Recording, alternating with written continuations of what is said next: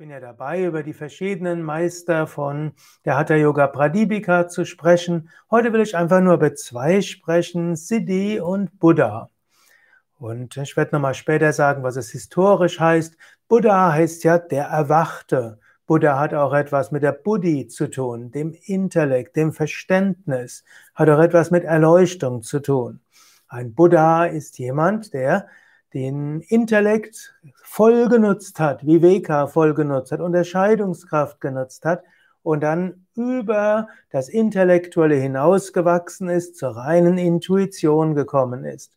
Und das ist einer der vielen Yoga-Wege, letztlich der Jnana-Yoga-Weg, wo wir unseren Intellekt nutzen. All das, was nicht hilfreich ist, loslassen, das, was hilfreich ist, intensivieren, tiefer nachdenken.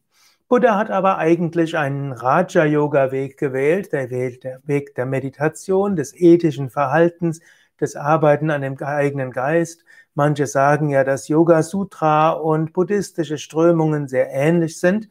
Und so können wir auch sagen, mittels bewusstem Umgang mit unserem Geist können wir über den Geist hinauswachsen. Wir werden zum Raja, wir werden zum Herrscher über den Geist. Wir lernen, den Geist gelassener zu machen, loszulassen, durch intensive Meditation ihn zu transzendieren. Und so kommen wir zu Siddhi.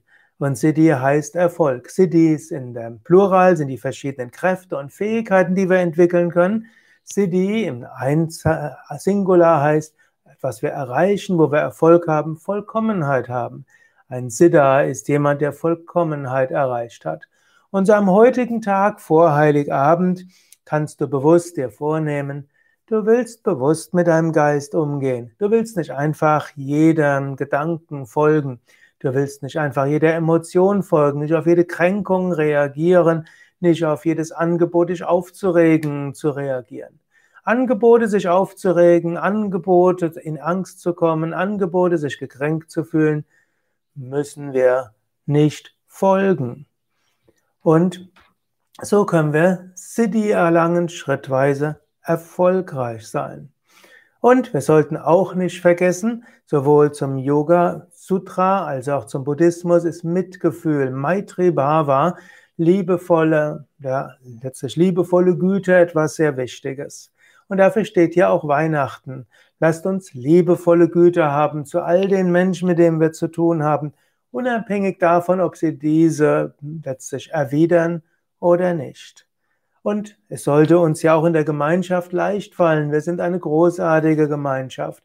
Eine Gemeinschaft, die so gut zusammenwirkt und wo so viele Idealisten dabei sind, praktizierende Menschen, die ihr Leben gewidmet haben, um Gott zu erfahren, Menschen etwas Gutes zu tun, hohen Idealen zu folgen. Darüber sollten wir doch dankbar sein.